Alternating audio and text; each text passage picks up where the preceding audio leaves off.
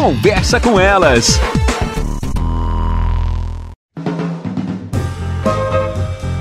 Olá, eu sou Cristiane Finger, jornalista. Ana Paula Lundegren, psicóloga. Estamos começando mais um Conversa, Conversa com, com elas. elas. Tem uma diferença entre escutar e ouvir. A Ana sempre fala, né, que a gente precisa ter uma escuta. Uh, tem, tem até uma frase, né, Ana? Uma escuta. Uh, não me lembro. Não me lembro. Mas tem que ter uma escuta seletiva, uma escuta compreensiva de quando as pessoas conversam com a gente. Que é a mesma coisa. Tem até tem um, alguns filmes, né, que mostram as crianças crianças falando com as mães e a mãe, aham. Aham. Uhum. Mãe, eu posso me jogar da ponte? Aham, uhum, né? É, não tá ouvindo. Não tá ouvindo, Aliás, não tá não ouvindo. tá prestando atenção Não tá prestando atenção. Conteúdo. Isso mesmo. E cada vez mais, né, a gente tá numa correria tão louca, às vezes tão conectados os nossos celulares, que o outro tá falando e tu tá só no aham, uhum, é mesmo? Bah, só fazendo algumas, né, algumas interações, mas não tá realmente ouvindo ou dando atenção para aquela outra pessoa. É, eu acho esse tema super interessante, né, Cris? Porque essa é a ferramenta de trabalho que eu tenho, né? Eu faço escuta das pessoas, então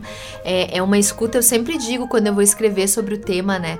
É uma escuta que é muito mais do que as palavras que são meramente ditas, né? É uma escuta que vai além, obviamente que aí eu que eu tô falando de uma escuta profissional, de alguém que estudou, que tem técnica e que vai ajudar aquela pessoa a partir da sua escuta, né, a entender melhor algumas questões ou ajudá-la a pensar, refletir, enfim, né?